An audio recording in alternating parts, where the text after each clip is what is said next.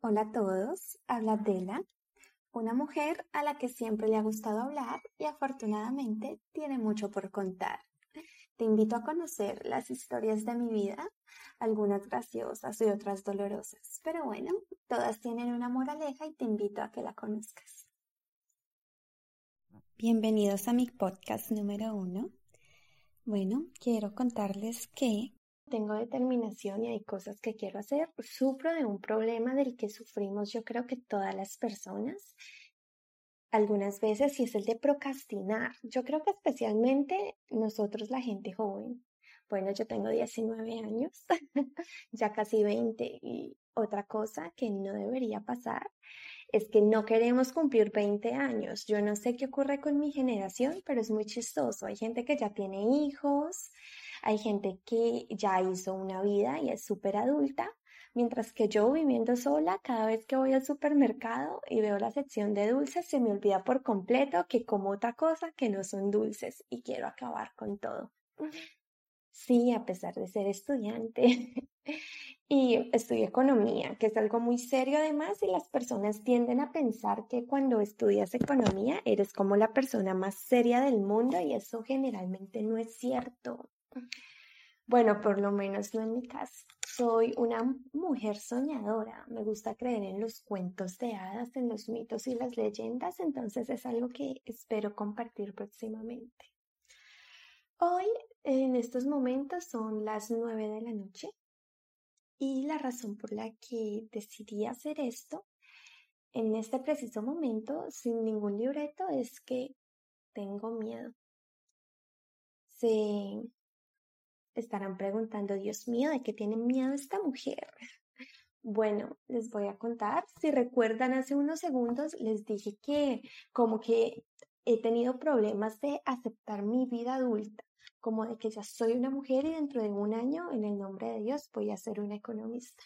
Bueno, si usted no cree en Dios, eh, imagínese, no sé, el karma, las energías, de pronto no cree en Dios, sino en otra manera diferente, el universo, pues mi cultura me ha inculcado un Dios y yo realmente he atesorado no el que la religión me ha vendido, sino otro Dios, del que tal vez más adelante pueda hablarle un poco más. Entonces, ¿qué ocurre? Eh, yo le tengo miedo a la oscuridad. Les cuento que es un miedo terrible, pero es un pánico, es una cosa que ya dejó de ser un miedo, sino que se volvió una fobia. Y lo peor es que una vez tuve la oportunidad de deshacerme de ese miedo. Se los a contar también. Pero tengo otro defecto y es que empiezo a contar una historia y me pierdo y comienzo a contar otra. Entonces voy a hacer lo mejor posible para centralizar mis ideas y voy a contar solamente esta historia. Bueno, entonces, mi fobia a la oscuridad, yo creo que la tengo desde que era muy pequeñita, yo creo que unos 7, 8 años desde que tengo memoria.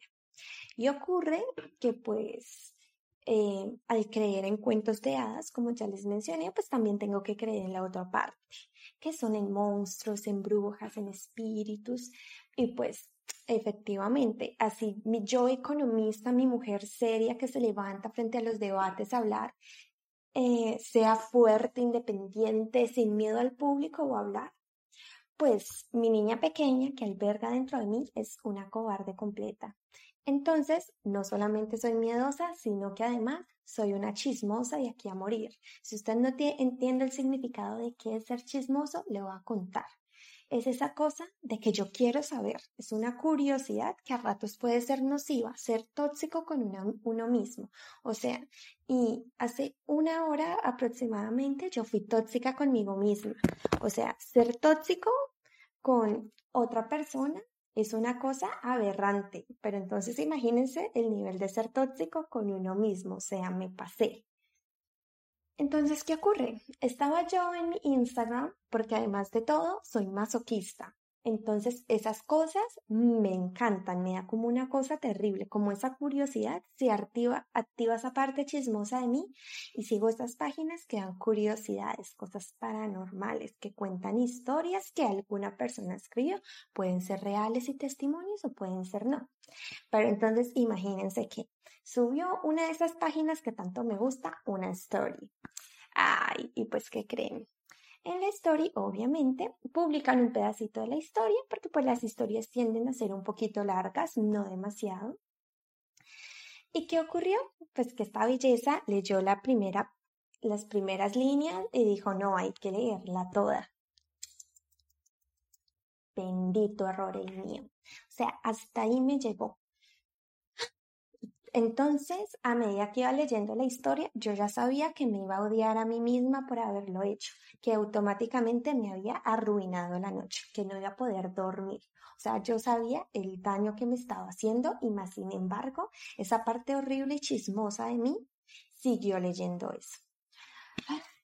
Hasta que terminé y sentí cómo mi yo interno es que no sé, ¿saben? Es como si uno estuviera dividido en muchas partes, como si por un momento alguna emoción de uno renace por un segundo. Y yo, en los libros que he leído y los cursos que he mirado, porque uno debe formarse para ser una mejor persona, una persona integral, pensar con la cabeza, pues resulta que al huevo, cuando mi yo chismosa se paró, se me olvidó todo lo que había leído. O sea, qué mala vaina eso. O sea, ¿a usted no le parece terrible todo mi esfuerzo al caño por la curiosidad de una historia? Y es que saben qué es lo peor, que dirán, no, no resististe la tentación, pero es que la tentación no es un objeto del exterior, o sea, la tentación está dentro de uno, o sea, hay, los objetos simplemente la despiertan, pero si yo hubiera sido más fuerte emocionalmente, me hubiera reprimido mi yo chismosa y hubiera puesto primero mi salud mental por encima de cualquier cosa, ¿Ustedes qué creen? Hubiera pasado esa story y digo al huevo, dejo de seguir a este tipo así el contenido sea muy bueno porque no, mi salud mental está primero. Pero no, esta hueva, disculparán la palabra, no, dijo a por la historia. Cuando terminé, un lado estaba satisfecho y el otro lado estaba como, no, Daniela, otra vez. Mami, recapacite, ¿qué pasó? Ya habíamos hablado de esto. Ya habíamos dicho que nosotros no servimos para las historias de terror, bebé. Ubícate en ciela. O sea, ¿en qué mundo vives? Y efectivamente, Inmediatamente lo primero que hice fue prender la luz, porque además, imagínense, yo no sé por qué, por algún motivo, uno correlaciona estas cosas. O sea, no sé qué será de mí por ahí a las dos de la mañana que todos los mitos y leyendas urbanos que me han metido a la cabeza, eh, que me han metido a la cabeza dicen que a las dos de la mañana, justo a las dos de la mañana, es la hora de los espíritus y que se abren los portales y que pueden entrar. Sí, yo sé. Les voy a contar. Lo que pasa es que mis papás son, digamos, no, son muy jóvenes. Miren que pues ya va a cumplir 20 años, pero mis papás tienen los dos 42. O sea, se pusieron de acuerdo. Y tengo una hermana mayor, o sea, fueron padres bien jovencitos. Eso es bueno de cierta manera. Ya podemos hablar de eso después. Pero entonces resulta que los lugares donde ellos crecieron, especialmente mi madre, pues no tienen absolutamente nada. Mi mamá estaba no en el campo, o sea, mi mamá estaba perdida en la selva, pero mejor dicho, donde mi mamá fui por última vez hace unos 10 años, o sea, y no había luz eléctrica, no había acueducto, o sea, tocaba ir por el agua a una represa que es como un lago, algo así, en un burro y cargar, cargar en un balde el agua, pues que además no era potable para uno bañarse y ni decir vaciar el baño, porque habían como letrinas, o sea, como un hueco en la tierra o un baño improvisado, o sea, literal, el papel higiénico eran como hojas de mazorca, pues no hojas de mazorca, sí, pues hay veces llegaba, pero tocaba ahí coger como seis horas un, un carrito que no, no sé qué marca será o cómo describirlo, pero digamos que tenía una contextura parecida a un jeep que llevaba un montón de gente a las espaldas para poder ir por agua, o sea, por agua potable. Entonces se imaginarán, pues digamos, mi mamá se fue de su casa muy jovencita, fue a trabajar a una ciudad de 14 años y le tocó bien pesado, pues imagínense, uno a los 14 años, Dios mío. Pero bueno, gracias a eso nosotros habíamos nacido pues en la ciudad, mi hermana y yo, y pues llegar a mí a ese sitio pues verme sin agua potable, sin luz eléctrica, pues fue, digamos que bien traumático. Yo creo que de ese viaje aparecen todas las fobias que hoy tengo. Porque curiosamente, ay Dios mío, escuché un ruido así como un tis, porque cuando uno está asustado se le prende ese lado paranoico. Entonces, yo había leído por ahí que uno nace solamente con dos miedos. Acá lo googleé y hay artículos de periódico, porque eso es genial hoy en día, que uno solamente necesita googlear y automáticamente aparece toda la información. Estoy acá, en un lado miro en PC y el otro mi cama, o sea que no vaya a pasar nada, porque a veces esta cabeza que uno tiene engaña engañen, o sea, no se dejen engañar por su cabeza. Además, me estoy tomando una botella de vodka y creo que voy a dejarla, porque si no, más adelante esto me puede dar sueños oscuros. Jesús. Por cosas de la cuarentena estoy lejos de mi casa, si no, estuviera abrazada en la cama de mi mamá. Mami, tengo miedo. Leí una historia de terror y me diría, Daniela María, ¿Cuántas veces le he dicho, jovencita, que no haga esas cosas? Usted ya se conoce, usted ya sabe por qué lo hace. Y yo le diría, mamá, yo misma me lo pregunto, ¿por qué lo hago? Volviendo al tema, resulta que lo googleé y efectivamente en varios periódicos o páginas de internet, aquí específicamente Televen, aparece que sí, efectivamente nacemos solamente con dos miedos el miedo a caer de lugares altos y el de los ruidos fuertes, así como súbitos. Parece ser que son como instintos animales que preservamos a través de la evolución, una cosa así. Dios mío, o sea, los demás miedos nos los han infundido a medida que hemos crecido y sin, o sea, imagino yo que a través de experiencias, algunas involuntarias. Pero miren que alguna vez yo leí por ahí también Sí, yo sé, ustedes pensarán que leo bastante y pues indirectamente es cierto, yo creo que estamos leyendo en todo momento. Las facultades que han cambiado la historia de la humanidad precisamente son esas, leer y escribir, el poder de comunicarse incluso a través de los años. ¿No les parece una vaina maravillosa? Porque a mí sí. Pues viendo el punto, eh, leí por ahí que las fobias que teníamos eran de la cosa que habíamos muerto en una vida pasada. Y yo digo, Dios mío, qué miedo. Y a mí a veces, cuando yo escucho cosas así o leo algo, mi cabecita así, súper conspirativa, empieza a conectar caos y a decir, oh, claro.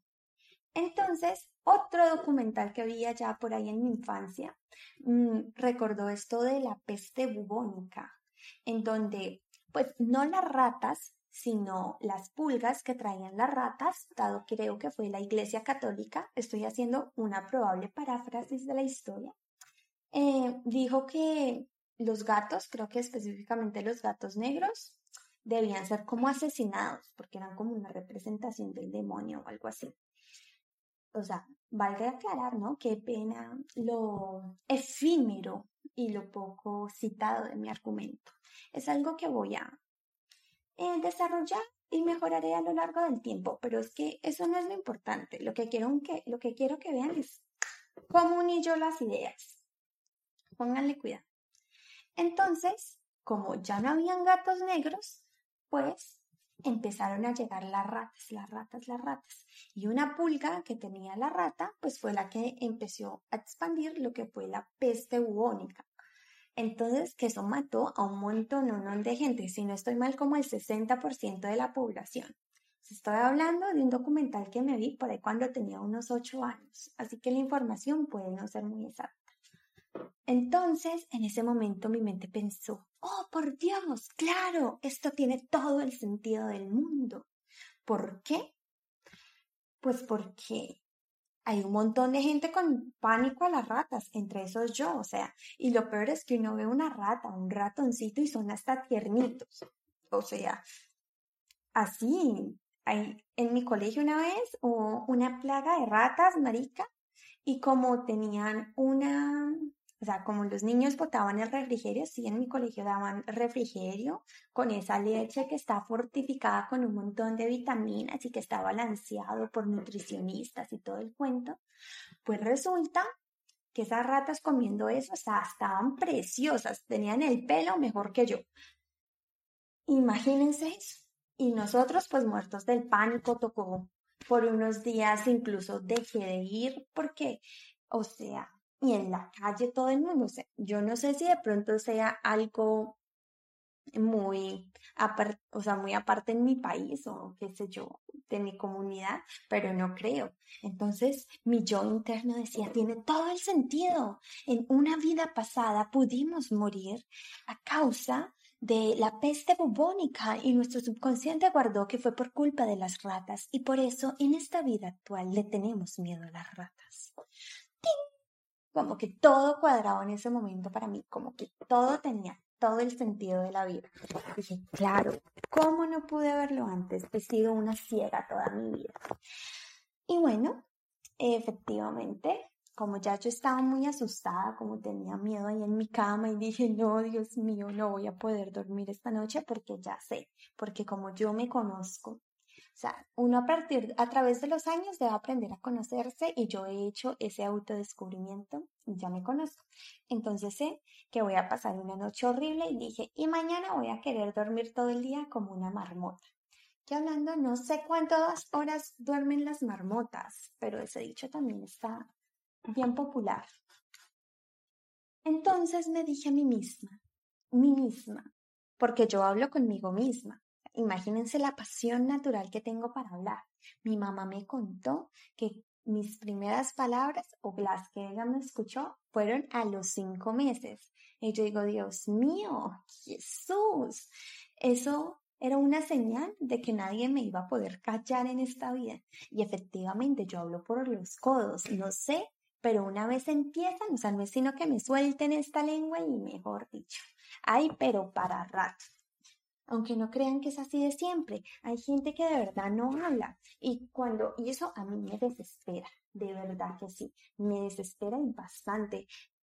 imagínense, yo que soy una persona que habla bastante, hay veces me cruzo con gente con la que se me acaba el tema, o sea, con la que ya yo digo, me rindo, me rindo, ya no sé qué más decirle, yo más bien me quedo callada, ya, porque a mí también me gusta escucharlos.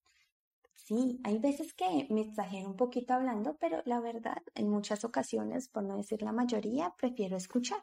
Por algo tenemos dos orejas y una boca. Bueno, entonces yo pensando, oh Daniel, ¿qué harás esta noche, mujer? Bueno, les conté que tenía en la mente pues hacer podcast. Entonces me dije a mí misma, mí misma, hoy es el día, no fue ayer. Moraleja, Dícese aprendizaje de una historia. No sean bobos. si ustedes ya se conocen, si saben que algo es malo para ustedes y eso aplica, mejor dicho, en sus relaciones tóxicas, en sus relaciones académicas, en su vida en todos los aspectos. Si usted sabe que algo es malo para usted y tiene la opción de no hacerlo, que yo creo que personalmente casi siempre tenemos esa opción, no lo hagamos, no ganamos nada. Mire, si usted por ganar algo tiene que perder su salud y su paz emocional, muy probablemente no vale la pena. Así que piénselo muy bien. Nunca lo olvides. Es mejor aprender de experiencias ajenas que tropezarse varias veces tú mismo y con la misma piedra.